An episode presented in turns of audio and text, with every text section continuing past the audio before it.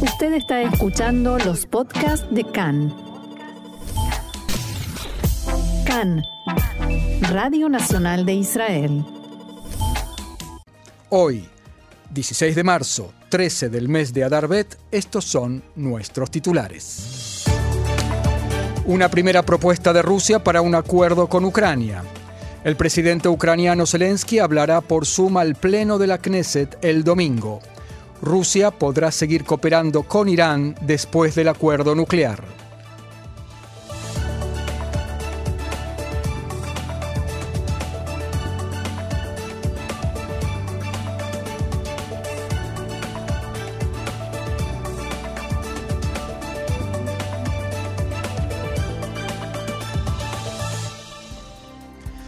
Vamos entonces al desarrollo de la información, las negociaciones por un cese el fuego entre Rusia y Ucrania. El Kremlin evalúa una posible conciliación según la cual Ucrania sería definido como un país desmilitarizado que posee ejército, una fórmula similar a como lo son Austria o Suecia. Esta idea se halla ahora en la mesa de negociaciones, dijo el portavoz del presidente ruso Vladimir Putin. Antes, el ministro de Exteriores de Rusia, Sergei Lavrov, se había mostrado optimista respecto de los avances en las negociaciones y dijo que las partes estaban cerca de entendimientos. El mandatario ucraniano Zelensky indicó por su parte que las posiciones de su país y de Rusia suenan ahora más realistas, pero hará falta más tiempo para llegar a acuerdos. Las conversaciones se reanudarían hoy por videoconferencia. La guerra en Ucrania transcurre hoy por su vigésimo primer día y el número de refugiados que huyeron del país cruzó ya el umbral de los 3 millones. Las 10 grandes ciudades de Ucrania todavía están bajo control de Kiev. La capital Kiev entró anoche en toque de queda de 35 horas hasta mañana jueves, en tensa espera de mayores bombardeos por parte del ejército ruso. El presidente Zelensky recibió ayer a los mandatarios de Polonia, República Checa y Eslovenia y les dijo que su visita a la ciudad bombardeada es la prueba más contundente de su apoyo. En tanto, en la OTAN se preparan para enviar más dotaciones militares y sistemas de defensa antiaérea al ala oriental de ese pacto de mutua defensa en un intento por disuadir a Rusia de ampliar su acción militar en Ucrania. Los mandatarios de la OTAN se reunirán en Bruselas la semana que viene y será la primera visita del presidente Biden a Europa desde el inicio de la guerra. Biden anunciará hoy un nuevo paquete de ayuda militar a Ucrania por un monto de unos 800 millones de dólares. Hoy ya se reunieron los ministros de defensa en el cuartel general de la OTAN en Bruselas. El líder de la bancada republicana en el Senado norteamericano, Mitch McConnell, dijo que todavía se considera la posibilidad de enviar a Ucrania aviones de combate de Polonia. La semana pasada el Pentágono había rechazado una propuesta de Varsovia de transferir a la Fuerza Aérea Ucraniana aviones MiG-29. Guerra de sanciones económicas. Rusia anunció la imposición de sanciones personales contra altos funcionarios norteamericanos, entre ellos el propio presidente Joe Biden, el secretario de Estado Anthony Blinken, el asesor de Seguridad Nacional Jake Sullivan y el director de la CIA William Burns. Se prohíbe su ingreso a Rusia, pero continuarán los contactos oficiales con Washington. Antes, Biden había anunciado nuevas sanciones contra Rusia y contra el presidente de Bielorrusia, Alexander Lukashenko, aliado de Putin. Lo siguiente muestra la complejidad del intento de Israel de mantener la neutralidad en la invasión de Rusia. El presidente de Ucrania, Volodymyr Zelensky, se dirigirá al Pleno de la Knesset vía Zoom este domingo a las 18 horas, horario de Israel, según lo propuesto por el titular de la Knesset, Miki Levy, con el embajador de Ucrania en Israel, Yevgen Korniachuk, luego del pedido por parte de Ucrania. Como informáramos en nuestro programa, primera, en primera instancia Miki Levy había dado una respuesta evasiva al pedido, aduciendo que la Knesset había entrado en receso y que estaban programadas refacciones en la sala del Pleno. Para evitar un daño político y no dañar las relaciones con Ucrania, se decidió concretar el evento que significaría un claro apoyo israelí a Ucrania. El Ejecutivo ucraniano todavía no dio respuesta final a la propuesta de la Knesset de hacerlo el domingo, pero el hecho del discurso de Volodymyr Zelensky ante el Pleno podría tener los resultados que la clase política israelí precisamente quería evitar, es decir, una crisis diplomática con Rusia. Inmediatamente después de acordado el discurso de Zelensky, el embajador de Rusia en Israel, Anatoly Viktorov, solicitó una reunión de urgencia con el titular de la Knesset, Miki Levy, y el encuentro comenzó hace apenas una hora. Los analistas en Israel dan por descontado que el diplomático ruso expresará su enojo porque le permiten a Zelensky dar un discurso, pero temen todavía un escenario peor, a saber que el embajador pida al titular de la Knesset que el presidente de Rusia, Vladimir Putin, dé también un discurso ante el Pleno de la Knesset. En otros países donde Zelensky dio un discurso ante sus parlamentos, Putin no pidió hablar también, pero Israel es un caso distinto justamente porque se presenta como un país neutral, capaz de mediar entre Rusia y Ucrania. La pregunta es cómo se verá este acto de Putin hablando supuestamente en el Parlamento israelí en el lado occidental del mundo. En otro orden, Israel llevó a Ucrania seis generadores de corriente gigantes que asegurarán el suministro regular de corriente eléctrica a hospitales e infraestructuras civiles en Lviv. Dentro de poco se erigirá en esa misma zona un hospital de campaña con todos los adelantos de la medicina israelí. Otro tema. Las conversaciones en Viena por el acuerdo nuclear con Irán.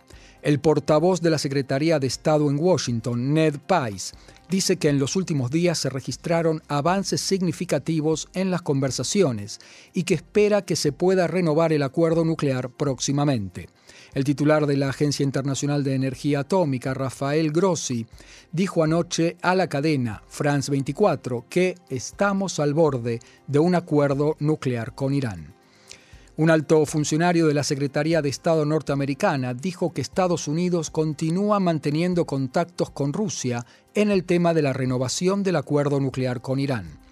El funcionario indicó que Estados Unidos no impondrá sanciones contra la participación rusa en emprendimientos nucleares iraníes que sean parte del acuerdo luego de su plena implementación.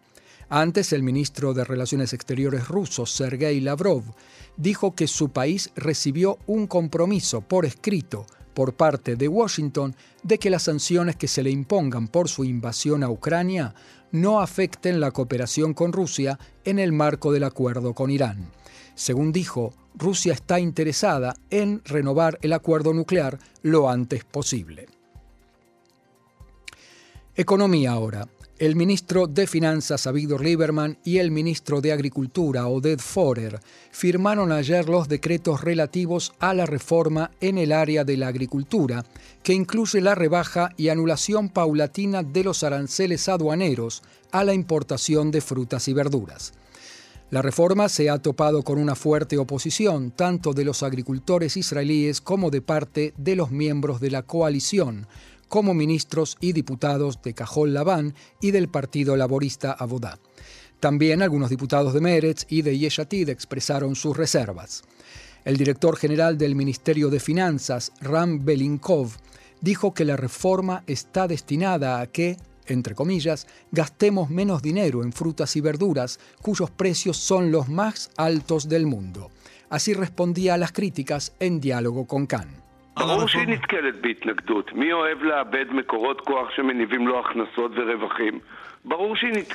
Por supuesto que va a haber oposición. ¿Quién quiere perder fuentes de poder que le redundan en ingresos y ganancias?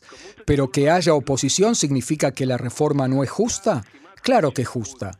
En los últimos 20 años los cultivos no aumentaron, mientras que la población creció en cerca de un 50%.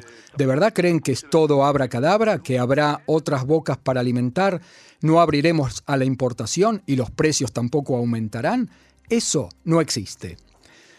Los ministros y diputados que se oponen a esta reforma, que se teme afecte a la producción agrícola israelí, amenazan con no apoyar la ley de presupuesto nacional, que será elevada por Lieberman ya a principios del período parlamentario de verano dentro de dos meses. El ministro de Finanzas, por su parte, amenaza a los opositores a sus medidas con una campaña mediática en donde los va a acusar de ser los culpables del aumento del costo de vida en Israel. Analistas estimaron que durante estos dos meses de receso parlamentario, las partes en pugna podrán limar asperezas si quieren evitar una crisis coalicionaria en torno al costo de vida y al presupuesto nacional.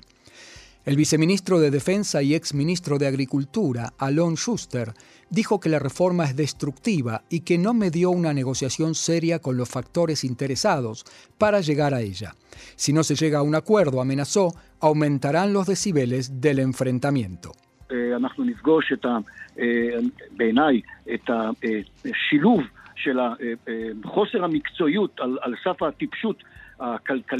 Nos encontraremos lo que para mí es una combinación de falta de profesionalidad rayana en la estupidez económica y la alienación respecto de la necesidad nacional de poblar la periferia, con nuestro compromiso de propiciar que el Estado de Israel produzca su propia alimentación complementándola de modo inteligente, con importación de modo consensuado. Los aumentos en el mercado de la vivienda. El director general del Ministerio de Finanzas, Ram Belinkov, dijo que en todo el mundo se produjo un encarecimiento significativo en el precio de la vivienda, pero ello no debe servir de consuelo para los ciudadanos de Israel. Ayer se publicó que los precios de la vivienda en Israel se dispararon en un año en un 13%. En diálogo con Khan dijo Belinkov que el Tesoro lleva a cabo diversas acciones para bajar el precio de la vivienda, empezando por aumentar la oferta de terrenos. Nuestros esfuerzos funcionan, si bien no de modo suficiente, en este momento la situación mejorará, dijo Belinkov. El director general de finanzas subrayó que no todo depende de su cartera, abro comillas, cuando la tasa de interés tiende a cero y el alcance de las hipotecas disponibles es enorme, el precio de la vivienda aumenta. Estimó Belinkov que el Banco Central de Israel aumentará la tasa de interés dentro de no mucho tiempo y agregó que todavía no ha llegado el momento de aumentar el impuesto a los combustibles y recordó que hace nueve años el precio del combustible era más alto que hoy en día y el salario promedio era mucho más bajo. En otro orden, anoche ingresaron al predio de la tumba de Yosef en Nablus, Shem, feligreses judíos. Decenas de palestinos les lanzaron piedras y botellas incendiarias contra las fuerzas de Tzal que resguardaban el servicio religioso. No se produjeron heridos. En Nablus reina la tensión a raíz del incidente de la muerte de un palestino por disparos de los efectivos de la unidad de Mistarbim, agentes secretos del Shin Bet, en el campo de refugiados Balata.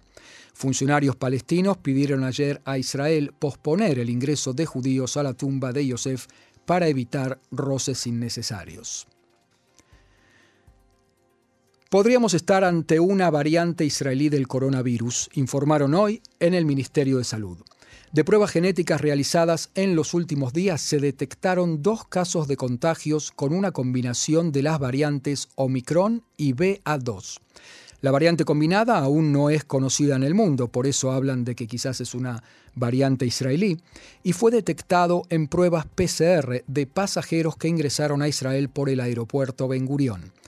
Ambos pacientes informaron de síntomas leves de fiebre, dolor de cabeza y músculos y no requirieron atención médica especial. En el Ministerio de Salud estimaron anoche que el ascenso de la curva de contagios continuará y que el coeficiente de contagios será de más de 1. No obstante, agregaron que no estamos aún a las puertas de una sexta ola. La curva de contagios continúa subiendo. Ayer se registraron más de 6.300 casos. El número de enfermos graves, no obstante, continúa en descenso y son hoy 335. Esta noche comienza la festividad de Purim. A pesar del aumento de los contagios por coronavirus y por el frío, en todo Israel se festejará con servicios religiosos en las sinagogas, donde los judíos asistirán disfrazados, como es la tradición, se leerá el rollo de Esther y se harán sonar matracas para tapar con ruido el nombre del malvado Amán durante la lectura. También habrá quien beba hasta no diferenciar entre el malvado Amán y el bendito Mordejai. Mañana eventos de Purim, en especial para los más pequeños, con espectáculos, museos, con talleres creativos, centros de diversiones en todo el país.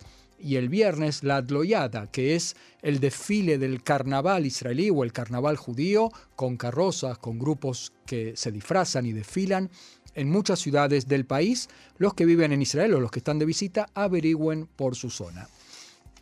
Nos vamos a una noticia del mundo árabe, muy, muy importante, muy interesante.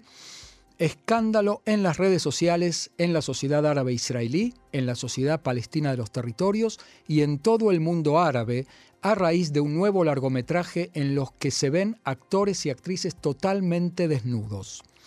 La película se llama El Salón de Belleza de Uda y cuenta la historia de la dueña de un salón de belleza en Belén, reclutada por el Shin Bet israelí y obligada a fotografiar a sus clientes desnudos para que el servicio de inteligencia israelí los pueda extorsionar y reclutarlos. La película fue producida en dos versiones, una censurada para el mundo árabe, o sea, sin los desnudos, y otra versión completa para Occidente. Sin embargo, la versión no censurada llegó a las redes, como era de esperar, y obtuvo millones de visitas en el mundo árabe. El director de la película y las dos actrices eh, recibieron amenazas de muerte. En las mezquitas en los territorios de la autoridad palestina hubo llamados contra los actores y el director. Por su parte, el Ministerio de Cultura palestino se desentendió de la película y comunicó que no tiene nada que ver con ella.